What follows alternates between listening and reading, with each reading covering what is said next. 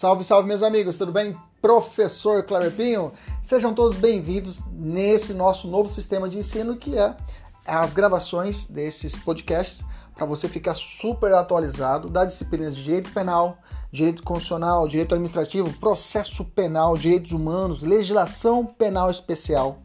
Tudo atualizado e focado para o seu concurso público e exame de ordem e, além disso, gratuita. São aulas completas.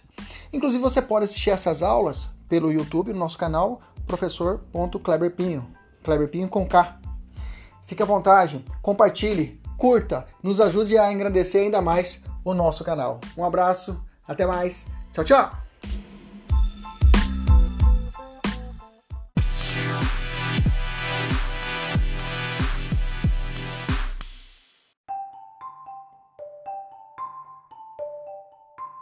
Salve, salve, meus amigos, professor Kleber Pinho, começando a nossa aula de marco zero, a nossa aula zero da nossa mentoria.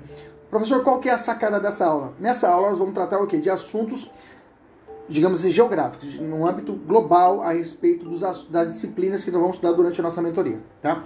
Então vou tirar alguns, algumas dúvidas, né? E ao final, é claro, todo o trabalho nosso, todo o trabalho da mentoria tem o simulado no final. No final tem que fazer o simulado e me enviar o resultado, tá? É de praxe. Toda vez você vai ter um material, uma videoaula e um simulado. É o nosso ritmo, tá? É o nosso ritmo, é a nossa vida. Bacana? Beleza? Inclusive questões que eu tirei de concurso público. Então essa aula de hoje não é, não é digamos assim, jogado fora. Bacana? Beleza? Então primeiro, vamos entender, até marquei a aula como a disciplina de introdução ao estudo do direito. Na verdade, não é introdução ao estudo do direito. A, a introdução ao estudo do direito é uma disciplina que eu já lecionei também, né? Já lecionei introdução. Já lecionei, acho que praticamente todas as disciplinas. Só direito previdenciário, eu acho que eu não lecionei. Mas foi ótimo, né? Foi ótimo que eu aprendi. Meu, eu abri meu, meu, meu, minha capacidade de, de, de, entendimento de vários assuntos, né? Eu acho que Deus me preparou para isso, né? para mim estar aqui com você na, na, sua mentoria, te preparando aí de, da melhor forma possível para você ter êxito na sua aprovação. Bacana? Beleza? Então, primeiro ponto, o que é direito, professor? O que, que se entende por direito? Então, a, é, segundo uma etimologia, eu vou ler para vocês, a, a, palavra direito é a qualidade daquilo que é regra, oriunda do adjetivo latino directus, o que é reto. Então, a ideia de direito, é, ela, ela, ela perpassa por um conceito multidimensional. Eu tenho vários conceitos, várias análises de direito se a gente for aprofundar de Pupiano, Sócrates, é, Aristóteles, a ideia de justiça, a ideia de ética, tem vários conceitos, várias dimensões, mas isso não é nosso objetivo, tá? Só lembrando que lá na época do Romano, eles teriam que o que era certo era ius, né? E o que era errado, o que era considerado ilícito, era chamado de injúria, né? Injúria, como nós conhecemos hoje a injúria lá nos direitos ao direito penal, né? Então a ideia era essa. Nunca, isso que não cai em prova, é só para a gente ter uma, uma noçãozinha básica. Então a semântica na atualidade significa direito está conforme a própria lei ou o conjunto de leis. Então o direito, ele que regulamenta toda a vida do ser humano, né? regulamenta toda a vida, a, a, a toda a estrutura do, do, das relações humanas é necessário o direito. O direito ele vem como esse marco regulatório, bacana? E aí eu venho tratando o que seria a fonte do direito. O que nos interessa é isso não interessa isso. É saber qual é a fonte do direito. Por que, que eu tenho que estudar a lei, professor? Por que, que eu vou no concurso público? Eu vou fazer um concurso público para, sei lá, é, merendeira da, da, da, prefeitura de Pipopó do Oeste. Para juiz federal, eu preciso saber, os extremos, eu tenho que saber a lei. Vou explicar isso agora para você. Vamos entender isso. Então, o que, que seria a fonte do direito? Cada direito Cada ramo de direito tem sua própria fonte, né? Mas uma coisa que você tem que saber de cor, tá? Para o direito brasileiro, para o direito brasileiro, para o direito brasileiro, isso cai em prova, inclusive está no nosso simulado, a lei é a fonte primária. A lei é a fonte primária. Bacana? Beleza. Lei, leia-se regra. Lei é igual a regra, ok? A lei e a regra é, são sinônimas. Então, eu fiz uma tabelinha, você viu aí, eu coloquei norma jurídica e coloquei de um lado regra e do outro lado princípio.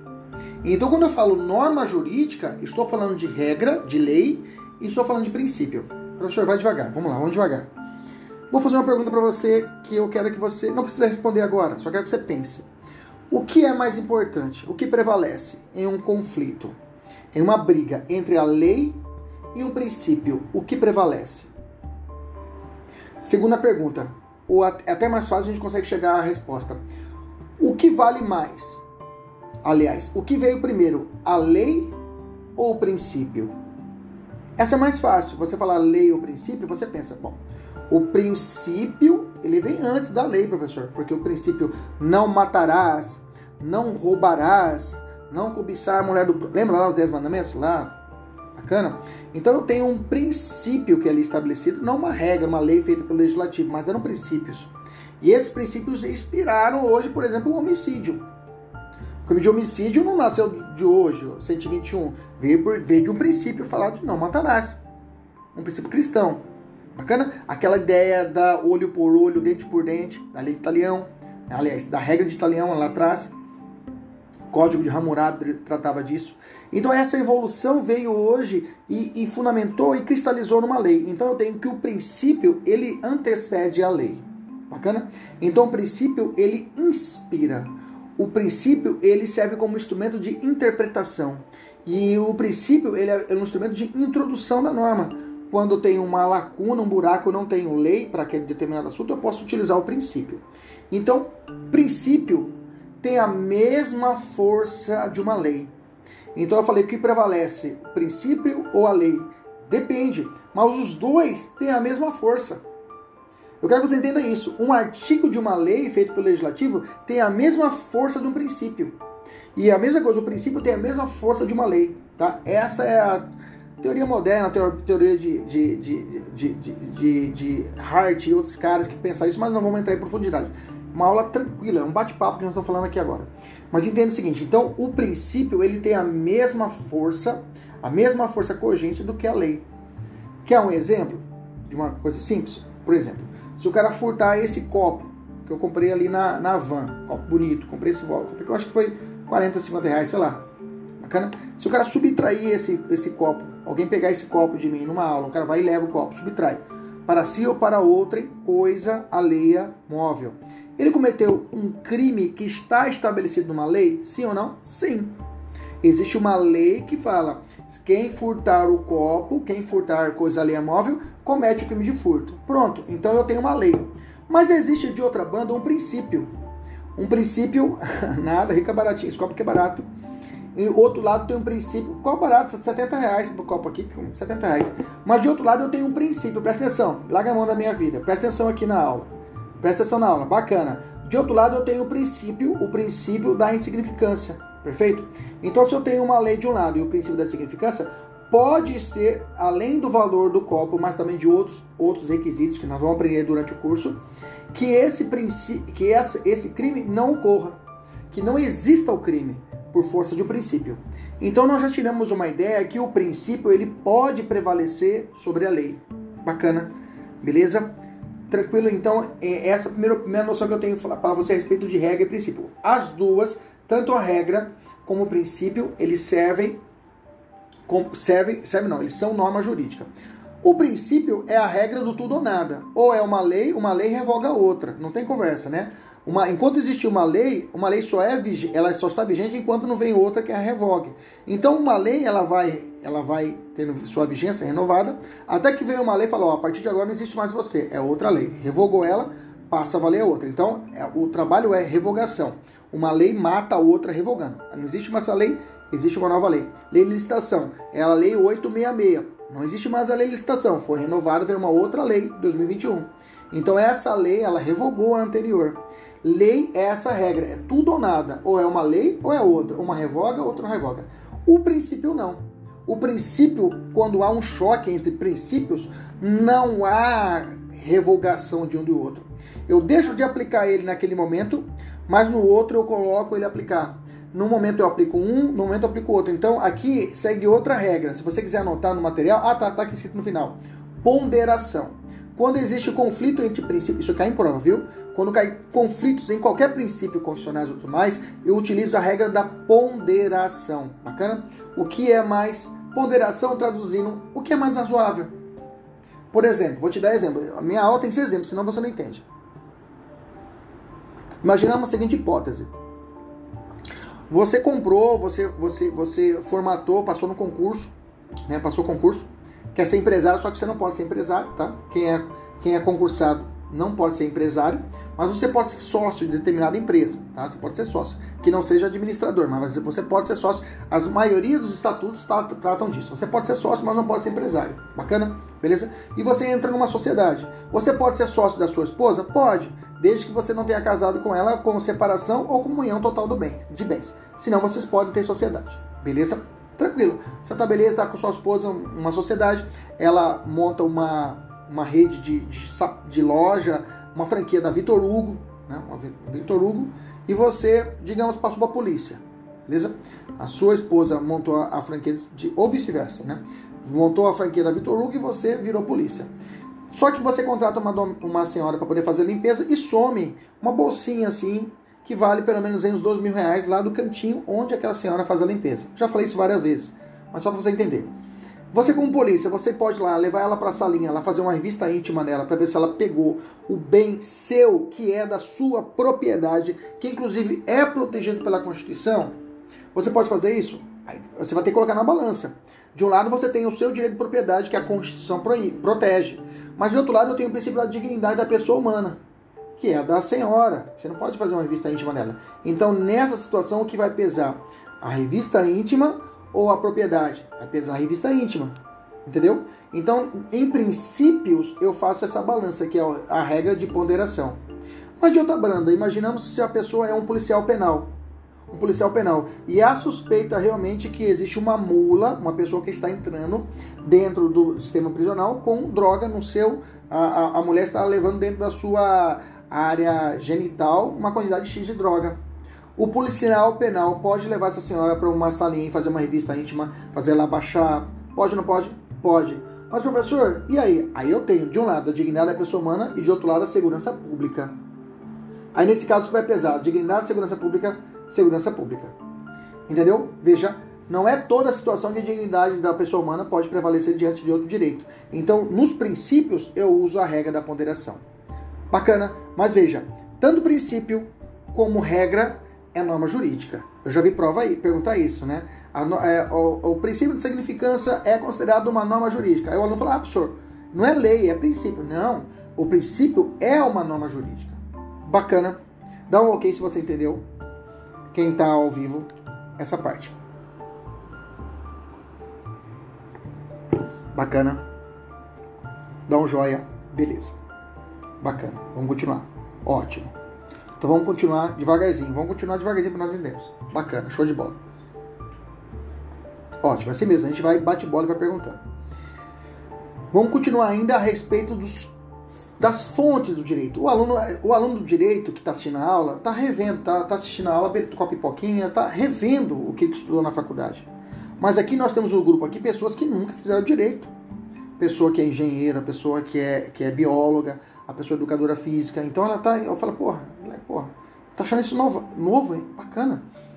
E eu te falo, viu? Esses alunos que não são do direito, eles têm mais potencial de acertar as questões e passar em concurso do que a pessoa que é do direito. Porque nós do direito, tudo quer duvidar. Não, mas tem a corrente doutrinária. Não, vai sequinho.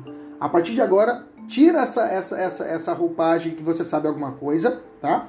Tira, deixa dentro, deixa dentro do seu armário lá, quando você for advogar, mas nas, no curso, esqueça isso faça um exercício e fala: Eu não sei pomba nenhuma e quero aprender do zero. Se você fazer isso, se você tiver esse exercício de humildade, você vai ser aprovado em qualquer concurso público, qualquer exame de ordem. Bacana? Beleza?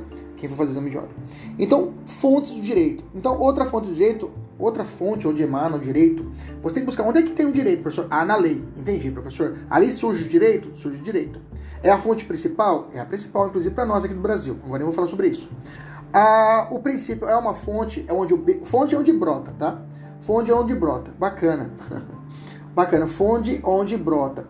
Então, então se nasce do direito à fonte, bacana, beleza. Então eu tenho que também a lei é a fonte. Os costumes também é uma fonte do direito. O costume, o que é o costume? Eu coloquei no material. Eu conceituei assim: costume é caracterizado quando existe a reiteração de uma conduta na convicção mesma é, da mesma ser obrigatória. Não entendi, professor, o conceito, vou te explicar. O costume seria uma conduta reiterada da sociedade. Quer ver? Vou te dar um exemplo fácil. O que, que seria um costume? É, antes, vou lá para o dia do trabalho, para você entender. No dia do trabalho. No dia do trabalho, é, a, o 13 terceiro salário. Né, o 13 terceiro salário Não existia lei para o 13 terceiro salário. Era um costume, olha lá, das empresas em ofertar ao final do ano aos empregados sacolões. E esse costume foi reiteradamente ocorrendo e isso virou uma lei. Então o costume ele pode gerar uma lei? Pode. OK? Costume tem sua classificação, tá? O que o que não pode existir é o chamado costume in malam partem, né? Que é um costume negativo. E fazer as coisas erradas não dá para converter para coisa certa. Em malam partem. Ok, te dei um exemplo de direito trabalhista. Vou te dar um exemplo de direito penal, por exemplo. O direito penal tem ah, o furto noturno. O furto sobre repouso noturno, a lei não fala quando se dá o repouso noturno. Não fala se é das 18 às 5 da manhã. Não fala. Não fala que é se é da, do crepúsculo à alvorada. Não fala.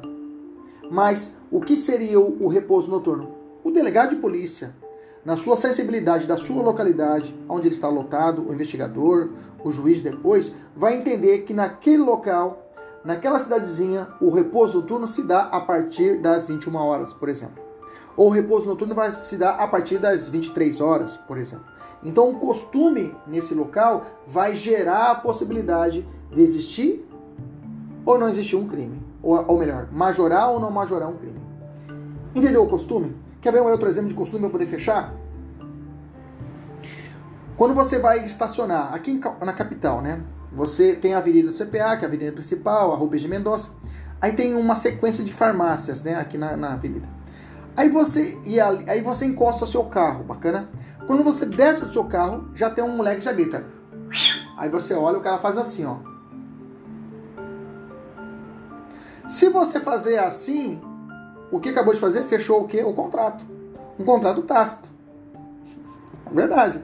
Se ele fazer assim você fez assim, fechou o contrato tácito. Ou seja, ele está falando, vou cuidar do seu carro.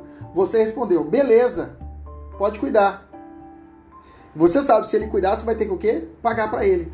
Veja, isso é um contrato tácito, tá?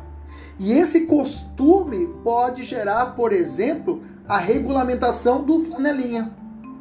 É isso mesmo, pode gerar uma regulamentação dessa categoria. Como acontece, por exemplo, no Rio de Janeiro, lá tem a regulamentação da categoria de flanelinha ok? Então a regulamentação, bem que direito do trabalho só legisla em, no âmbito da União, mas a regulamentação dessa categoria através do sindicato pode existir. Tranquilo? Entendemos isso? Então o costume é isso. Doutrina, doutrina. O que é doutrina? Doutrina é o que os estudiosos da área do direito produzem. São as obras, né? São as obras, são as obras doutrinárias. Por exemplo, eu tenho aqui a doutrina que é antiguinha, mas tá bom de exemplo. Por exemplo, eu tenho essa obra, obra aqui do direito administrativo do professor Alexandre Maza. O Alexandre Maza é um doutrinador de direito administrativo que gera uma fonte de, fonte de conhecimento. E essa doutrina pode gerar algum direito? Sim. A doutrina pode ser fundamentada? Sim. Ok? Professor, para prova, professor, para de ficar falando de coisa. Para prova. A prova, por exemplo, cai lei? Cai. Cai princípio? Cai. Cai costume? Acabei de dar um exemplo de uma situação de costume de furto, por exemplo. Doutrina cai, professor? Cai, mas assim, digamos assim, é mais é, mas é, só aquelas que são realmente pacificadas. Porque pode ser que o Alexandre de Maza fale alguma coisa sobre poder de polícia, que eu tenho outro doutrinador, a Marinella, por exemplo, que fala de outro posicionamento.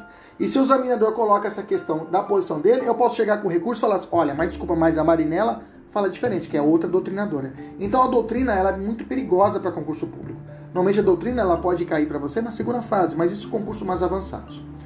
Beleza? Tranquilo? Costume e doutrina ok? Para nós podermos falar de jurisprudência, para entendermos a jurisprudência. Diz para mim ok. Do, costume e doutrina, ok? Me dá um feedback.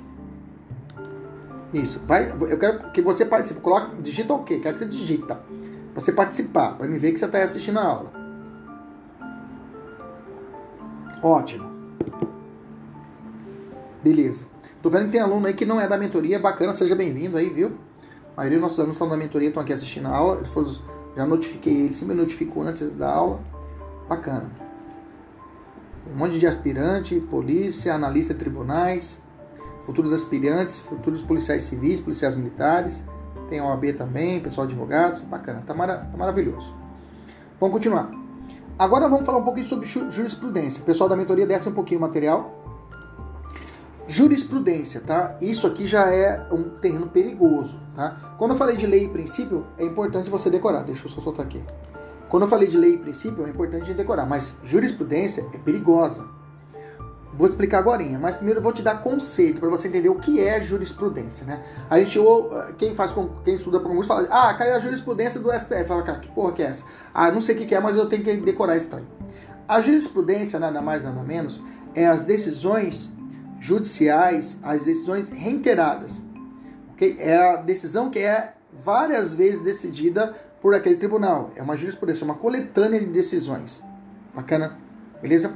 Já digo para você, as jurisprudências mais importantes para estudar é a do STF e do STJ, essas, essas decisões que eles, que eles tratam. Porque às vezes uma turma, uma, um, uma, uma, um colegiado do STJ ou um colegiado do Supremo que determina, gera a possibilidade de ser cobrado em prova, principalmente provas da banca CESP. Bacana? Beleza? Então a jurisprudência é essa decisão reiterada, professor. Quer ver um exemplo de jurisprudência? Professor, uma decisão de um juiz é jurisprudência? Não. A decisão, a jurisprudência é decidida pelos tribunais. Tribunal é o órgão de segunda instância. É como se for, quando nós estivermos falando de poder judiciário, você vai entender que existe a primeira instância, que são os juízes, e a segunda instância, que são os tribunais, ok? Que é o colegiado, que se reúne. Bacana? Perfeito. Mas o juiz pode exarar um chamado precedente, que é uma coisa nova que apareceu agora. Prece... Nova não, né? Já é antiga, né? Mas vem se cobrando agora falando muito de precedente. Mas deixa o precedente. Primeira coisa, jurisprudência. Mas, professor, como que eu vou acompanhar a jurisprudência, professor? Aí vem a minha dica agora, se você quiser anotar, pode anotar. Você vai anotar stf.jus.br no stf.jus.br e também no site do stj.jus.br. De novo, vou repetir: stf.jus.br e o stj.jus.br. Nesses sites, você vai procurar lá na barra, procurar, só fuçar. Tem um sistema chamado sistema Push, ou em cuiabano Push, P-U-S-H, P-U-S-H, Push, ou Push, P-U-S-H. Os dois sites tem. Você clica lá, joga o seu e-mail para que você seja, você seja notificado do, dos informativos que eles vão publicando. Bacana? Beleza? Sistema push.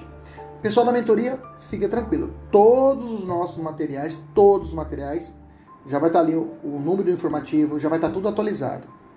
Tudo vai estar no material. Você falou? Se eu estiver falando de responsabilidade civil, Normalmente eu fecho, a, eu refaço todo o material, só vou fazer, fecho o material, por exemplo, no domingo à noite para poder publicar para você na terça, mais ou menos assim. Porque eu deixo o máximo de julgados novos para poder colocar para você. Bacana. Pessoal que já faz comigo aí já sabe que não estou mentindo, né? Sabe que realmente eu tenho uma, um zelo para isso. Normalmente a decisão vem essa semana, semana que vem já está no material. Bacana? Beleza? Agora, da jurisprudência, por exemplo, é, vou te dar um outro exemplo. Uma jurisprudência que é é, recente, tá? Se o criminoso, preste atenção, não é uma súmula, não é a súmula que eu já vou explicar para você, é uma jurisprudência, uma decisão do STF. Quem foi que julgou foi o ministro Alexandre Moraes. Olha só o que ele falou. Inclusive o caso foi aqui no Mato Grosso. Chegou lá no Supremo. O criminoso fugiu do Pascoal Ramos. Nosso presídio central, penitenciário central do Mato Grosso. Todo mundo conhece, PCE, né? O cara fugiu. Bacana? E na fuga ele foi, pro, fugiu, foi para outra cidade, foi lá e cometeu um latrocínio e matou um pai de família. Bacana? Matou o pai de família. Beleza. A família entrou com uma ação contra o estado do Mato Grosso. Pedindo a chamada responsabilidade civil do estado. Estado do Mato Grosso, você foi incompetente em cuidar do ladrão o criminoso. Ele fugiu e matou o pai de família. Então você, Estado do Mato Grosso, tem que indenizar essa família. Esse foi o pedido da família. Ganhou na primeira instância, ganhou na segunda instância. Ao chegar no Supremo, sabe o que o ministro Alexandre falou? Não tinha anexo. Ele afastou a indenização do Estado do Mato Grosso. Ou seja, se o cara fugir do presídio e matar alguém em latrocínio, o Estado do Mato Grosso ou qualquer Estado do Brasil não tem obrigação de pagar a família indenização. ele criou uma situação que falou: ó, não houve nexo, não houve nexo de grupo. É óbvio que tem. É óbvio, né, gente? Para. O Estado foi incompetente. Mas é uma decisão, é uma jurisprudência do STF que caiu na PC Ceará. Entendemos isso? Então a jurisprudência, a jurisprudência é isso. Como que, professor, como que eu vou atualizar? Já te dei os caminhos para quem não é da nossa mentoria. Pessoal da mentoria vai estar facilitado que eu vou mastigar para você. O trabalho sujo é, é comigo.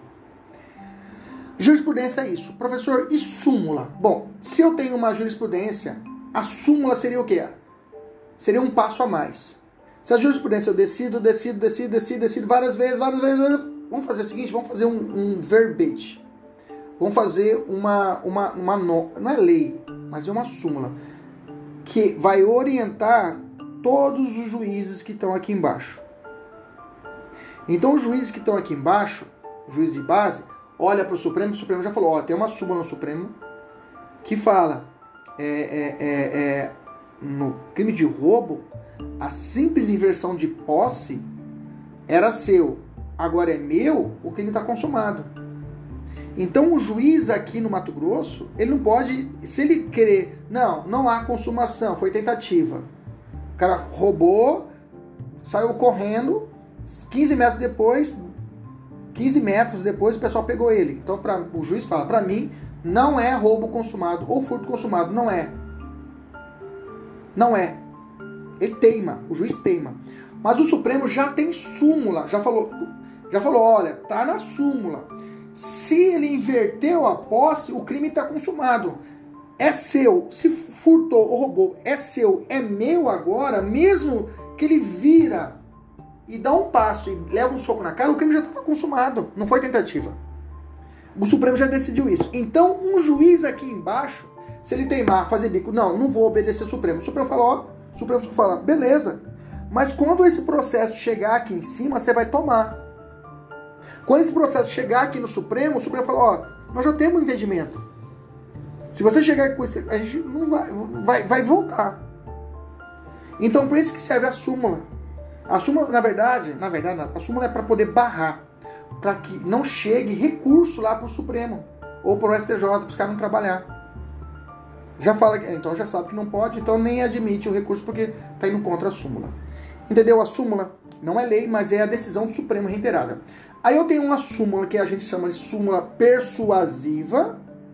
Quem fala isso nem, sou, nem, é um, doutor, nem é um professor de direito penal, é um professor de direito processual civil, chamado Fred Didier Jr. Fred Didier chama de súmulas persuasivas. Persuasiva, por quê? Persuade, ó, segue aqui. E eu tenho a chamada súmula vinculante. Aí essa aqui é perigosa. A súmula vinculante, você pode anotar no seu caderno, a Constituição Federal trata dela no artigo 103A, tá? Súmula vinculante, quem emana ela, que é esse verbete, essas decisões reiteradas, é o Supremo. Então o Supremo, quando ele faz essa súmula vinculante, o nome já fala, ela vincula. Aí é obrigatório, tem que obedecer. O juiz não pode fazer bico, tem que obedecer. Todo o poder judiciário todo o poder executivo tem que obedecer súmula vinculante. Presta atenção. E o legislativo na sua função atípica. Repito, quem tem que obedecer súmula vinculante do Supremo? Repito, todo o poder judiciário, toda a administração pública, poder executivo, federal, estadual, municipal, distrital, todo mundo tem que obedecer a súmula e o poder legislativo na sua função atípica. Como assim? É que o legislativo tem uma função típica de fazer lei. Essa função típica, ele não precisa obedecer o Supremo. Não obedece o Supremo, de fazer lei. Mas, por exemplo, vou te dar um exemplo: nepotismo. Até terceiro grau, não, se o cara é, é, é desembargador, não pode contratar a esposa dele, cônjuge, ou até o terceiro grau. Bacana não pode contratar, que é nepotismo. Isso é uma súmula vinculante. Então o judiciário não pode fazer isso. O executivo, Mauro Mendes, não pode colocar como é, é, secretário pode, né? Não pode se colocar como assessor, assessor dele, assessora dele, a esposa dele. É claro, tem a exceção que pode ser secretária, secretário de serviço. Secretário pode ser parente, pode até ser esposa. E, mas isso não vamos estudar na aula de nepotismo. Bacana? Mas eu quero que você entenda. É uma súmula vinculante supremo e o, o Estado do Mato Grosso tem que obedecer. O Estado brasileiro tem que obedecer. Já o poder legislativo, só a função atípica. Qual é a função atípica do legislativo, professor? Contratar.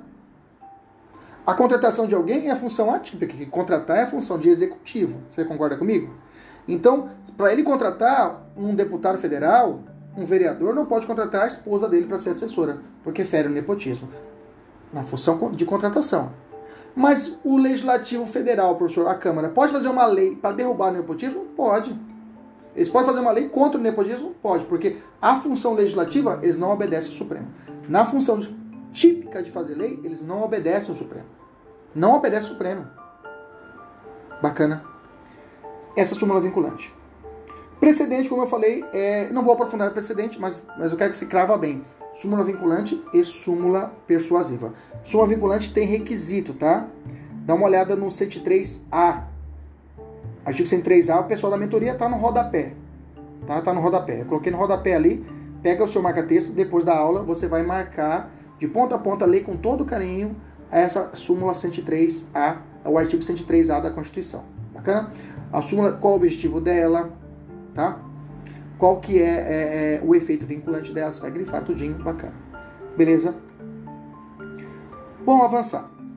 Hoje, inclusive, tem uma aluna aí que fez o simulado, já adiantado, não era para ter feito, mas já fez o simulado e errou.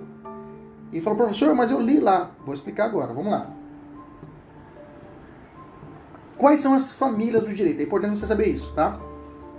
Quais são as famílias do direito? Existem dois grandes grupos de família. Eu tenho uma família chamada Civil Law e eu tenho a família Common Law, ou para cuiabano Comolau. Né? A família Civil Law é adotada pelo direito brasileiro.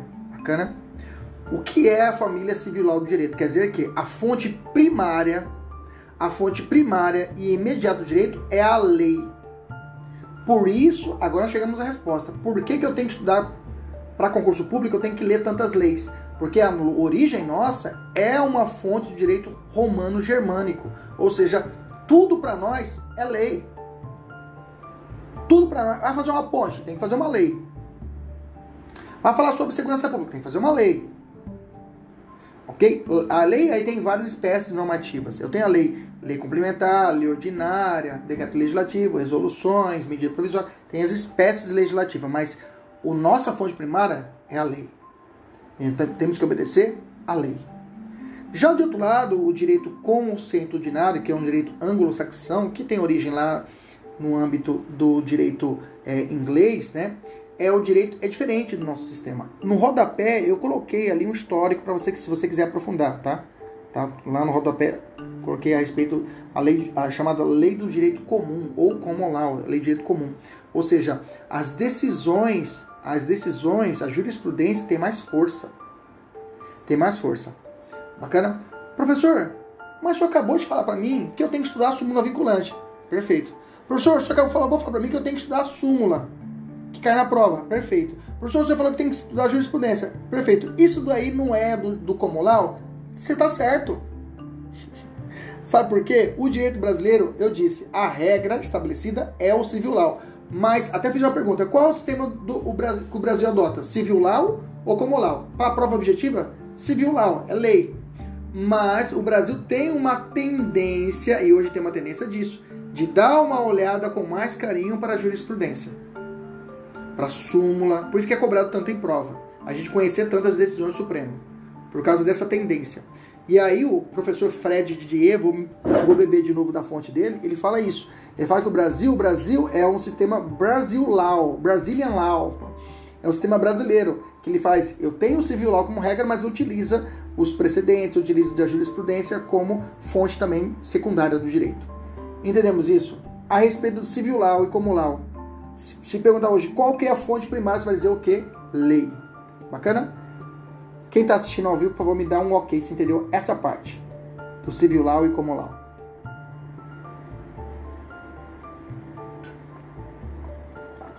Qualquer dúvida, pode procurar depois no WhatsApp, viu?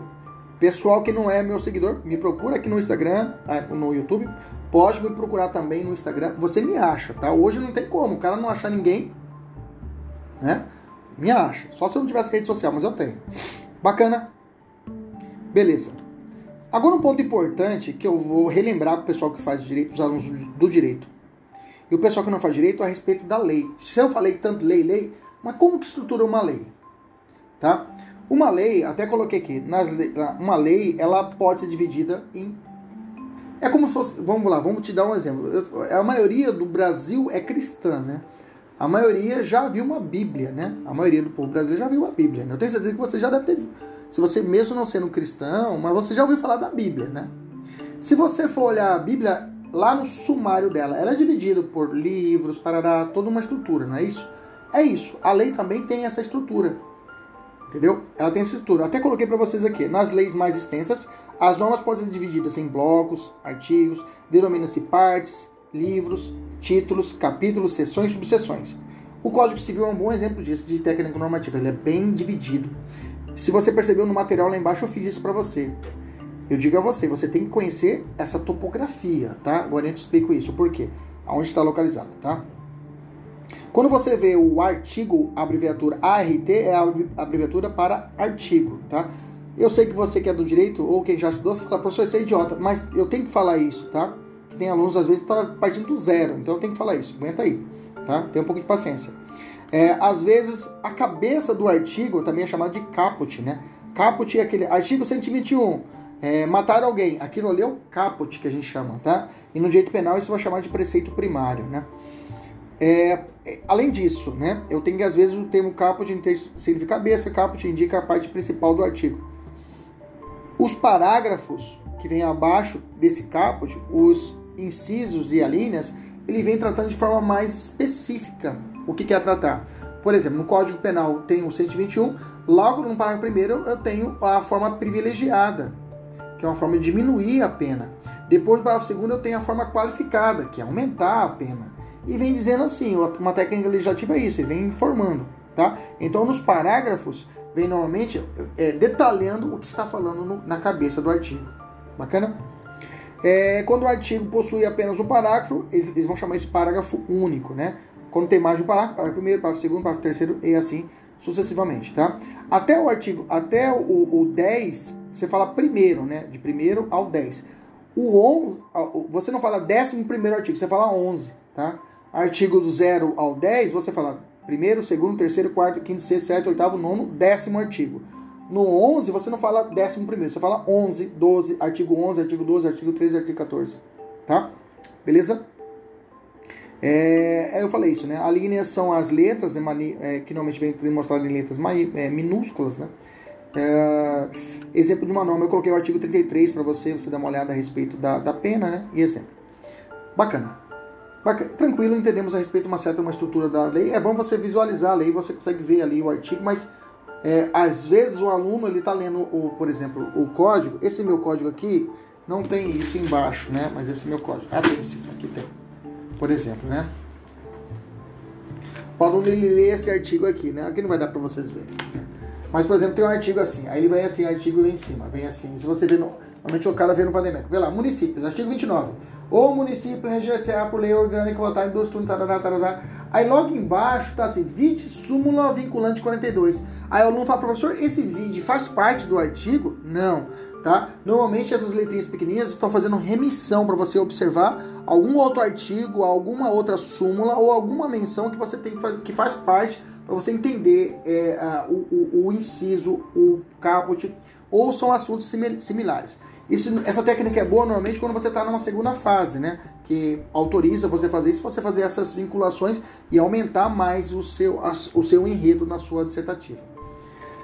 O ramo, quais são os ramos de direito? Eu tenho dois grandes ramos de direito. Essa separação já não é tão usual, viu, gente? Porque eu tenho influência do direito público dentro do privado e dentro do direito privado eu tenho influência do direito público. Vamos entender isso, tá? O direito público, o que é o direito público, professor? Tudo que eu tiver, se eu tiver no meio do, do caminho, se eu tenho o, se eu tenho de um lado o Estado e do outro lado um, um, o, o indivíduo, é direito público. Por exemplo, direito constitucional, eu vou ter de um lado o, o Estado e o indivíduo. Direito penal, o Estado, no jus puniendi, o indivíduo. Direito processual penal, mesma coisa. Direito processual civil, direito eleitoral, direito previdenciário, direitos humanos, direito penal, processual penal militar. Tudo de um lado eu tenho o Estado e do outro lado eu tenho a, o indivíduo. Agora, quando uma das partes é o Estado, tá? No direito privado, aí não. Casamento, é eu e minha esposa. As partes são particulares. Aí eu, eu, então eu tenho aqui o direito civil para isso. Direito do trabalho, mesma coisa. Direito empresarial, direito societário e assim sucessivamente. Bacana? Porque são entre particulares. Só que, como eu disse para vocês, hoje tem influência no direito privado o direito público.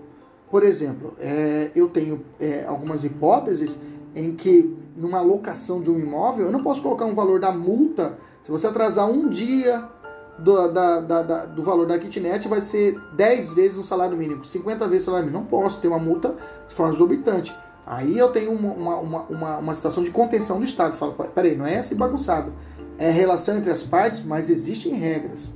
Mesma coisa de trabalho. Eu não posso contratar o, o sujeito de forma livre contrata a pessoa para ganhar um valor X sem direito a nenhum direito, a estabilidade, a gestante. Não, dessa terceira você tem direito a nada, festa tem direito a nada. Não posso fazer isso. Okay? Que existem regras que são estabelecidas mesmo sendo uma relação privada. Então por isso que não tem muito esse lance hoje em dia. Hoje em dia está mais mesclado os direitos. Mas é bom você saber isso. Você saber onde é que você está estudando. Ok? Bacana? Vamos falar do direito constitucional. Tá? Vamos falar do direito constitucional. Eu reputo o direito é um direito público, como já está na tabelinha, é um direito público, que vai normalmente, que é o direito que vai, é, é, é, é a norma, é o, é, é o ramo do direito que vai tratar da norma fundamental de um Estado. Tá? A Constituição Federal é objeto de estudo do direito constitucional. Meus amigos, Constituição não é mesma coisa de Código Penal a Constituição, ou Código Civil, ou Lei de Drogas, ou Código, sei lá, eleitoral, a Constituição ela sempre estará em um, uma, um patamar mais elevado do que as outras normas infraconstitucionais.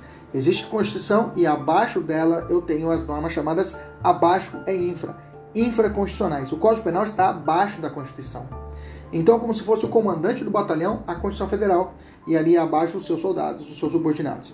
Então, a Constituição, ela é, vou falar difícil, norma hipotética fundamental do Estado, ela que regulamenta todo o Estado. Então, se fosse desenhar uma pirâmide, a Constituição seria o seu topo, né? o, o ápice dessa pirâmide. Bem que, na verdade, não seria o ápice, ela, na verdade, é a base. Né? Se você pensar certinho, a Constituição é a base de onde os outros direitos dela bebem da fonte da Constituição. Tanto é verdade que se uma lei ela for contra a Constituição, essa lei será inconstitucional. Quer ver um exemplo? O Estado do Mato Grosso pode. Olha que uma, uma ideia bacana. No perímetro de, um, de, um, de, um, de uma penitenciária, o Estado, a Assembleia Legislativa do Estado, fez uma lei falando o seguinte: ó, nesse perímetro aqui, vamos colocar bloqueadores de sinal de telefone. Então, aqui dentro desse perímetro, ninguém vai conseguir fazer ligação. E foi feita essa lei. Só que isso chegou no Supremo. O Supremo falou: olha, bacana, ótima intenção, só que quem faz lei sobre telecomunicações não pode ser o Estado do Mato Grosso, tem que ser o governo federal, tem que ser a União. Então essa lei, porque e quem diz isso? A Constituição Federal. Então essa lei está indo contra a Constituição, então essa lei vai ser declarada o quê? Inconstitucional. Entendemos isso? Então, por isso que a Constituição ela tem esse papel de importância no ordenamento jurídico. Bacana? E aí eu coloquei para vocês, né? E aí isso chamam de princípio da supremacia da norma constitucional. A Constituição ela é suprema diante das outras.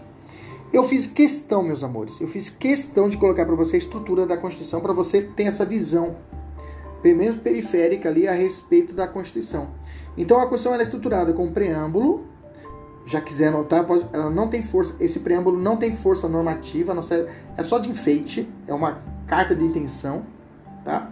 Preâmbulo, e é dividido em nove títulos: Princípios Fundamentais, Direitos e Garantias Fundamentais, 5 a 17, Organização do Estado, Organização dos Poderes, Defesa dos Estados e das Instituições Democráticas. Eu falo pessoal, por exemplo, que estuda polícia, é esses cinco títulos que você tem que decorar.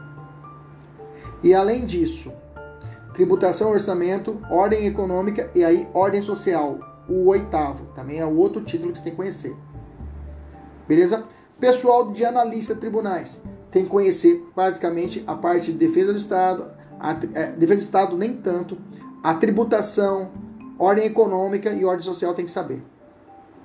Bacana? Então, dependendo da, da mentoria, dependendo do curso, você tem maior ênfase ou menor ênfase em, nos títulos da Constituição. É claro, pelo menos os dois primeiros títulos, o 1 e o 2, na verdade eu reputo mais importante, o 1 até o 4.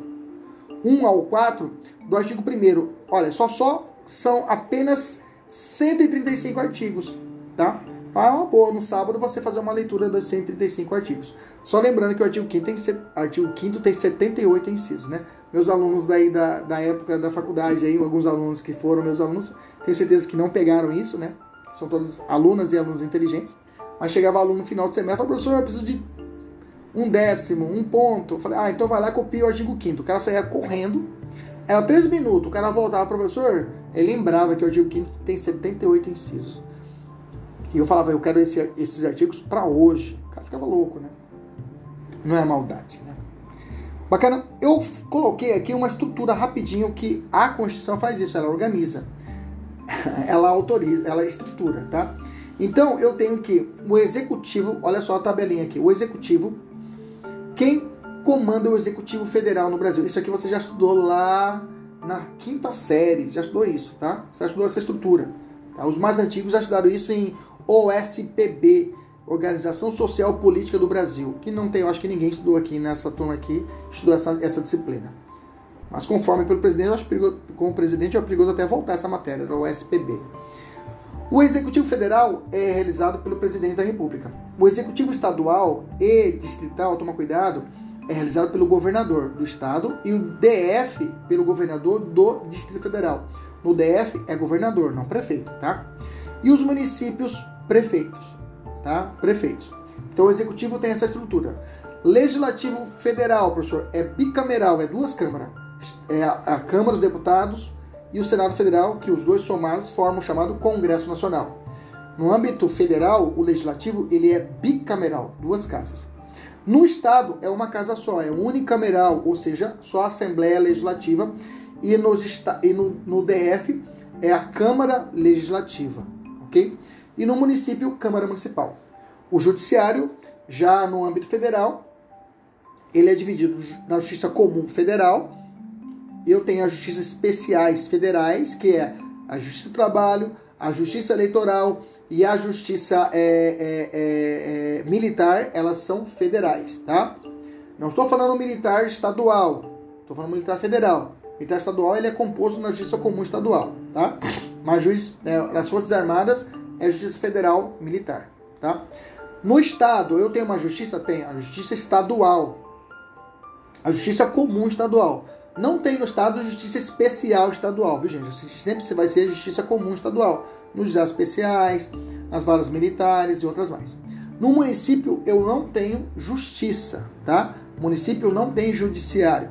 Bacana? Controle externo, Tribunal de Contas. No âmbito federal, Tribunal de Contas da União. No âmbito estadual, o Tribunal de Contas dos Estados. E no âmbito dos municípios, se já existe um Tribunal de Contas do município que foi criado antes da Constituição de 88, as contas do município serão por eles regulados. Agora, se o município não criou um Tribunal de Contas depois de 88, não pode mais criar. E aí, quem vai cuidar das contas do município de Cuiabá, por exemplo? O Tribunal de Contas do Estado. Em São Paulo eu tenho o Tribunal de Contas Municipal.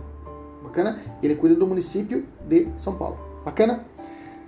Professor, direitos humanos. Vamos lá, direitos humanos. É igual ao direito constitucional? Direito constitucional é a mesma coisa de direitos humanos?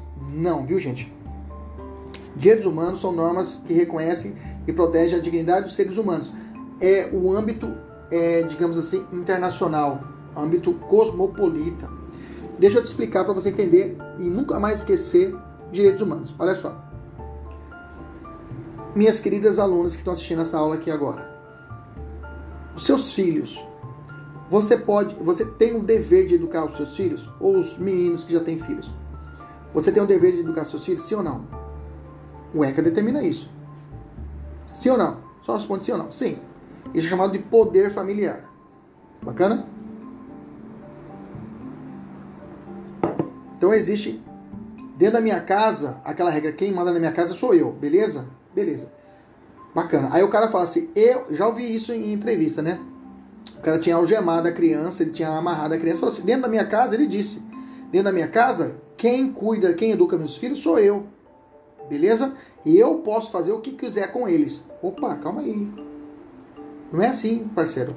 Porque mesmo que você esteja dentro da sua casa, dentro do seu núcleo, existe fora da casa do sujeito um complexo de leis. Existe o ECA, existe a Constituição que fala, ó, oh, você não pode tudo. Você não pode é, é, é, castigar o seu filho de uma forma desumana, porque pode existir normas que podem recair sobre você. Entendeu isso? Bacana? Pergunto. O Brasil, o Brasil, dentro do seu mundinho, pode fazer o que quiser com os brasileiros? Pode trabalhar, determinar a pena de morte de, de em qualquer situação, pode é, é, expulsar estrangeiro, pode fazer tudo o que ele quer dentro do território brasileiro? Mesmo raciocínio. Só que numa visão macro. O Brasil, existe fora do Brasil um complexo de normas protetivas aos direitos humanos, que estão fora e falam: Brasil, você não pode tudo. Não, nem sempre foi assim. Na época da Segunda Guerra Mundial, era isso. Era soberania absoluta.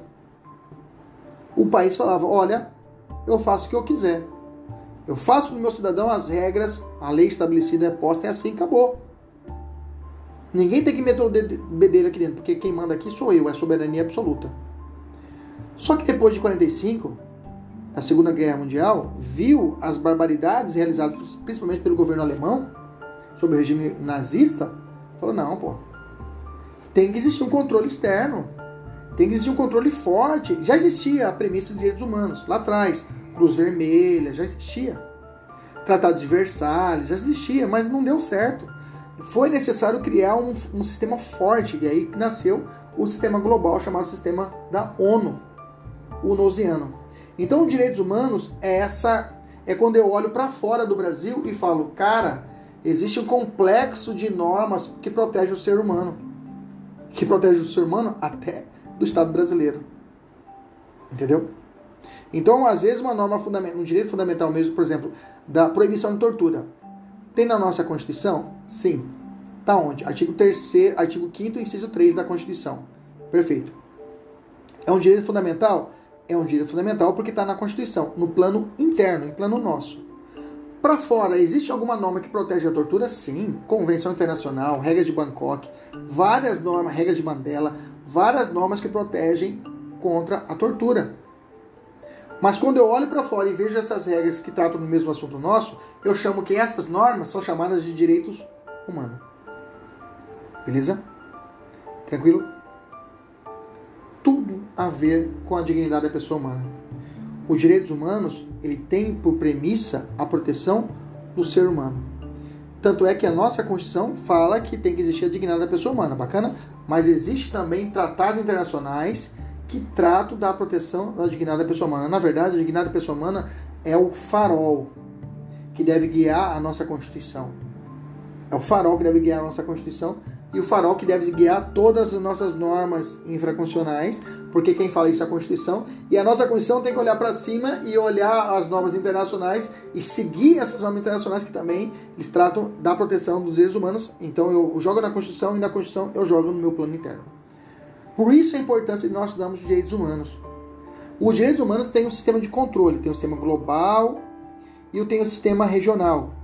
O sistema regional é, é um dos documentos mais importantes é a Declaração Americana de Direitos Humanos e também a, a chamada é, é, Pacto Pacto é, Pacto é, é, é já falei Pacto São Servanda é, é, a Convenção Interamericana de Direitos Humanos a Convenção Interamericana de Direitos Humanos né? Você já vai falar o Pacto é, é, é Pacto São José da Costa Rica né você, já ouviu falar do Pacto de São José da Costa Rica ou a Convenção Interamericana de Direitos Humanos. Essa é uma norma muito importante que vem caindo em todas as provas, todas as provas, desde analista, desde OAB, desde, desde de polícia, é, polícia IBAMA, tudo cai a Convenção Interamericana de Direitos Humanos. Bacana, é importante o conhecimento da Convenção Interamericana de Direitos Humanos no âmbito nosso, regional interamericano, no âmbito externo, no âmbito unusiano, que é da ONU, a Declaração Universal de Direitos Humanos de Direitos do Homem de 1948. Bacana. Então, direitos humanos é isso. Direitos humanos, por favor, não é uma pessoa. Ah, lá vem direitos humanos, né? Ah, vem, pensa que direitos humanos é uma pessoa, é uma entidade. Não é isso. Direitos humanos, ela, ela protege a todos, até você que está falando bobagem. Ela é universal. Bacana? Beleza? Saindo na parte de direito constitucional, direito a humanos, vamos falar de direito administrativo. Precisa de uma regulamentação é, é, é, da atividade da administração pública. O execu... Quando eu falo direito administrativo, eu vou tratar o quê? Da, do executivo brasileiro. O executivo, do prefeito, do governador, de uma, do, do Banco do Brasil, de uma sociedade de economia mista, da Caixa Econômica, de uma empresa pública. Então, há o direito administrativo vai regulamentar, por isso que às vezes o aluno tem muita. Nossa, muitos alunos, mas muitos alunos têm muita dificuldade de entender o direito administrativo. Ah, professor, meu calcanhar de Aquiles é o direito administrativo. Uma, porque você não vivencia. Aqueles que estagiam, já trabalham, são servidores, fica mais fácil. Agora, aqueles que vêm do mundo civil, mesmo o pessoal do direito, tem dificuldade em entender a estrutura do direito administrativo. Mas você tem que entender que o direito administrativo, nada mais, nada menos, o objeto de estudo dele é o executivo, é as funções a respeito disso do executivo e também que refletem, por exemplo, no legislativo e no judiciário. O judiciário tem que fazer uma licitação? Tem, que é a sua função atípica, porque a função de julgar é do judiciário, mas função que é a função típica, a função atípica do judiciário é fazer uma licitação, por exemplo, contratar uma banca de concurso para um concurso público, então essa função atípica ele vai ter que beber da fonte do direito administrativo. Então o direito administrativo ele tem essa, esse norte. Ele vai através de princípios e conjuntos, ele vai trabalhar essa, essa organização. Tem um, dois grandes grupos. Eu tenho o, o, o, o chamado é, administração chamada administração direta e eu tenho a administração indireta, tá? Que nós vamos falar durante o nosso curso. A direta vai tratar você vai lembrar de órgãos, da Prefeitura de Cuiabá, governo brasileiro, a gente lembra da administração direta. Da indireta, eu vou lembrar da autarquia, da fundação, da sociedade economia mista. Beleza? A gente vai analisar isso, a gente vai analisar também que existem terceiros, existem pessoas que participam através da concessão pública, que participam, vencem uma licitação e fazem uma concessão pública, e participam de uma concessão pública. Bacana? Só que você tem que lembrar que no direito administrativo existem dois princípios que são basilares. Um, princípio da supremacia do interesse público e dois, princípio da indisponibilidade do interesse público. A supremacia quer dizer que, por exemplo, a sua propriedade não é sua plenamente. Você pode perder a sua propriedade de uma forma administrativa. Pode, pode. Eu posso requisitar a sua propriedade de forma administrativa.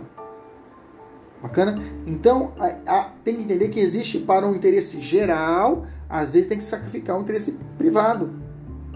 Às vezes vai passar uma rodovia aqui, vou ter que cortar uma parte do seu terreno. Ou vou ter que colocar uma torre de transmissão dentro da sua, da sua casa, do seu, do seu terreno. Uma servidão administrativa. Então, a, o interesse público prevalece sobre o privado. Essa é a ideia do princípio da supremacia do interesse.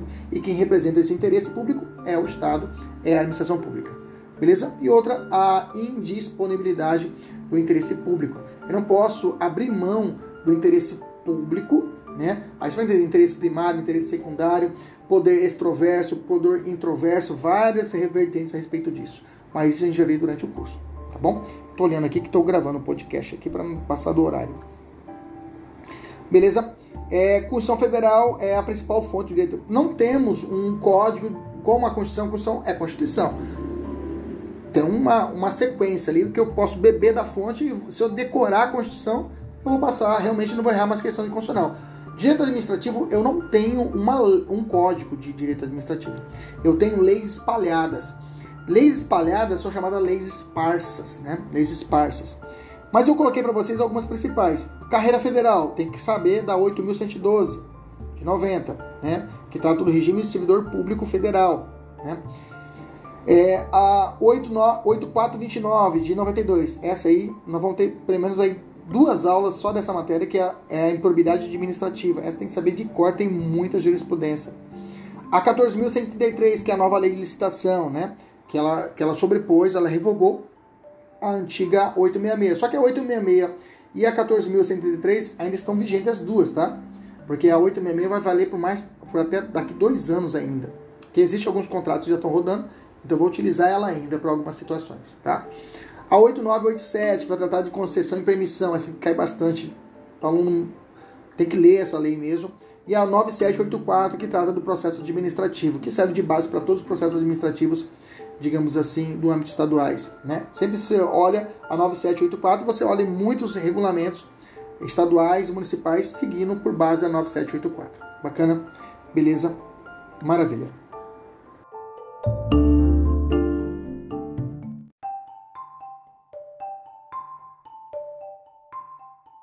Vamos falar de direito penal, tá? Vamos falar de direito penal, tá? O direito penal. O direito aliás, é, quem tem competência para legislar sobre direito administrativo, professor? Quem pode legislar sobre direito administrativo? Todos os entes podem é, legislar a respeito do direito administrativo. Só que como a principal fonte do direito administrativo é a Constituição, tá? Então tenho que olhar ali os artigos 22, 23, 24, 22, 23, 24, é, 21, 22, 23, 24. Esses quatro artigos regulamentam as competências da União distribuindo competência exclusiva e privativa, competência comum e competência concorrente, tá? Também teremos uma aula certinha sobre repartição de competências, tá? Que é um bicho de sete cabeça para alguns alunos, é uma coisa muito fácil. Existem pontos chaves que se decorando você acerta todas as questões. Direito penal, direito penal, vamos lá, direito penal, também direito público, né? Que regula o poder punitivo do Estado, tá? O direito penal, ele vai trazer o seguinte, olha, quem pode punir é o Estado. Eu, Kleber Pinho, posso punir alguém que cometeu um mal à minha pessoa? Depende. Tem exceções que é chamada autotutela, que são acobertadas pelas excludentes de licitude. Lá no artigo 25, estado de defesa, é, estado de necessidade, é, é, é, legítima defesa, estrito cumprimento, exercício irregular. Bacana? Pode acontecer que eu possa usar da autotutela. Mas a regra é que eu não posso fazer justiça com as próprias mãos. Que eu posso ser punido por isso. Bacana? Quem legisla, preste atenção, Mato Grosso, Cuiabá não pode criar crimes, tá? Mato Grosso e Cuiabá não pode criar crimes. Só quem cria crime é a União através de lei complementar ou lei ordinária. Medida provisória pode criar um crime? Não. Medida provisória pode. Lei delegada? Também não. Única forma que eu posso criar crime é a lei em sentido estrito. Ou lei complementar ou lei ordinária. Mas, porém, contudo, entretanto, todavia, medida provisória não pode criar crime. Olha o que eu disse. Medida provisória, depois te explico o que é a medida provisória, que é ditada pelo presidente. Depois é convertida em lei ou não convertida. Crime não pode, mas posso trazer um benefício para o réu? Posso. Através de medida, medida provisória? Pode. Então a medida provisória não pode criar crimes, mas se trazer um benefício, eu posso usar ela? Posso. Se beneficiar o réu, eu posso. Bacana? Beleza? No direito penal, eu tenho normas, normas, lembra norma jurídica, eu tenho regras, artigos que tratam de normas incriminadoras e normas não incriminadoras. Por regra, do artigo 1 até o artigo 120 do nosso Código Penal, eu tenho regras, eu tenho é, normas não incriminadoras, ou seja, normas que não tratam de crimes, regulam situações jurídicas. Do artigo 121 em diante, aí eu tenho normas incriminadoras, normas que tratam de punição, de crime. Essa norma incriminadora, ela vai trazer uma parte de cima no artigo, que é chamado preceito primário, e vai trazer uma pena, que é o preceito secundário. Preceito primário é o crime, matar alguém, e pena 8 a 20 anos, Código Penal, reclusão. Bacana?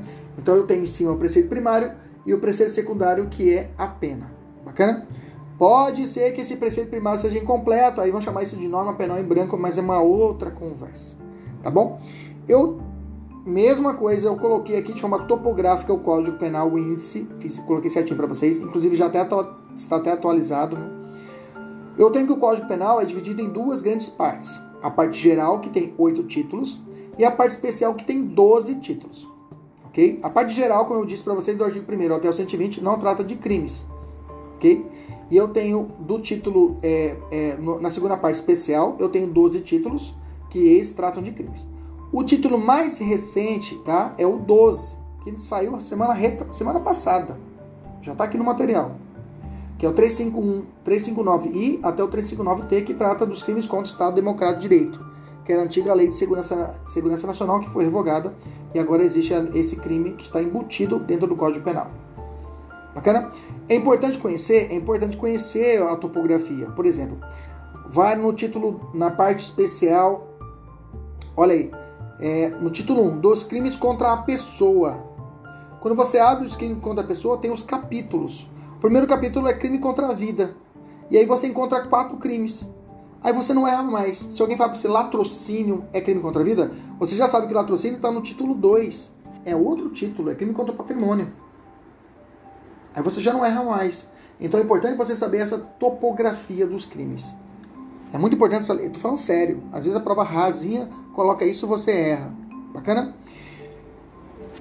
Cuidado, não existe o, os crimes não estão estabelecidos só no Código Penal. Você pode encontrar crimes também em leis espalhadas, que a gente chama isso de leis penais especiais.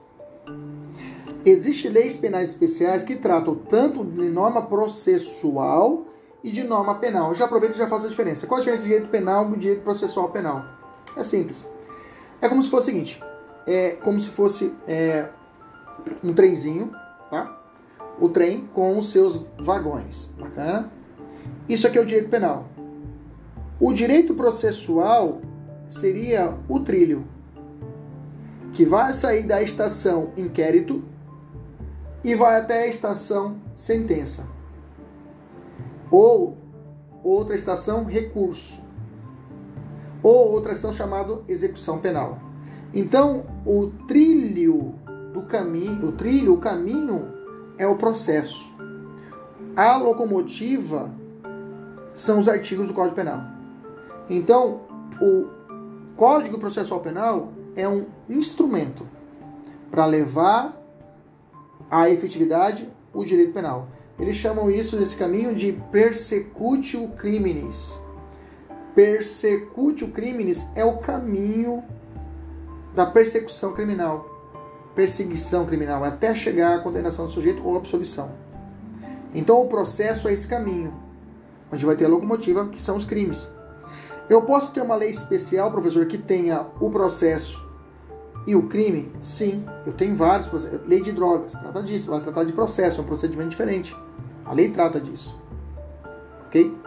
Beleza? Lei Maria da Penha, professor. Lei Maria da Penha trata alguma situação de arte, mas segue de regra o procedimento como ordinário, algumas situações. Mas, assim, você vai encontrar crime na Lei Maria da Penha? Vai ter crime lá. 24A é o único crime que está lá, mas é um crime.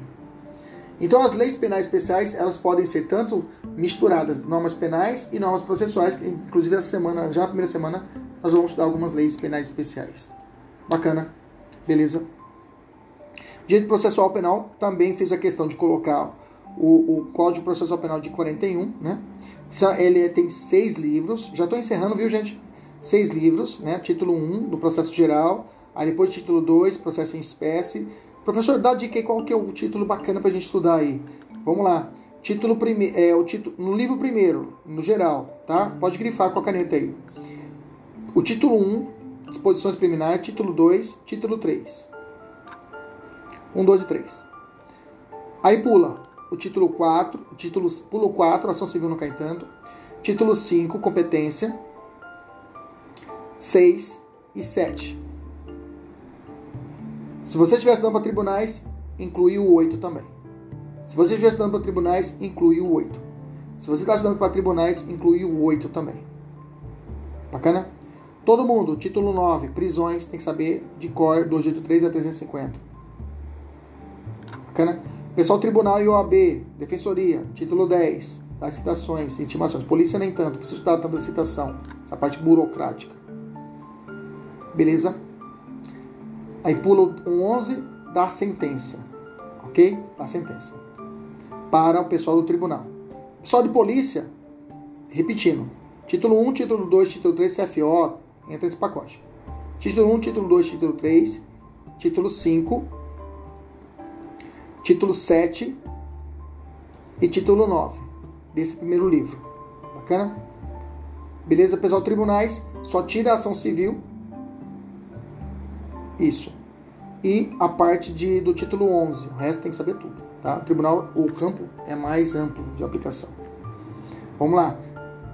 Pessoal da polícia, vou repetir. Título Código de Processo Penal, título 1, 2 e 3.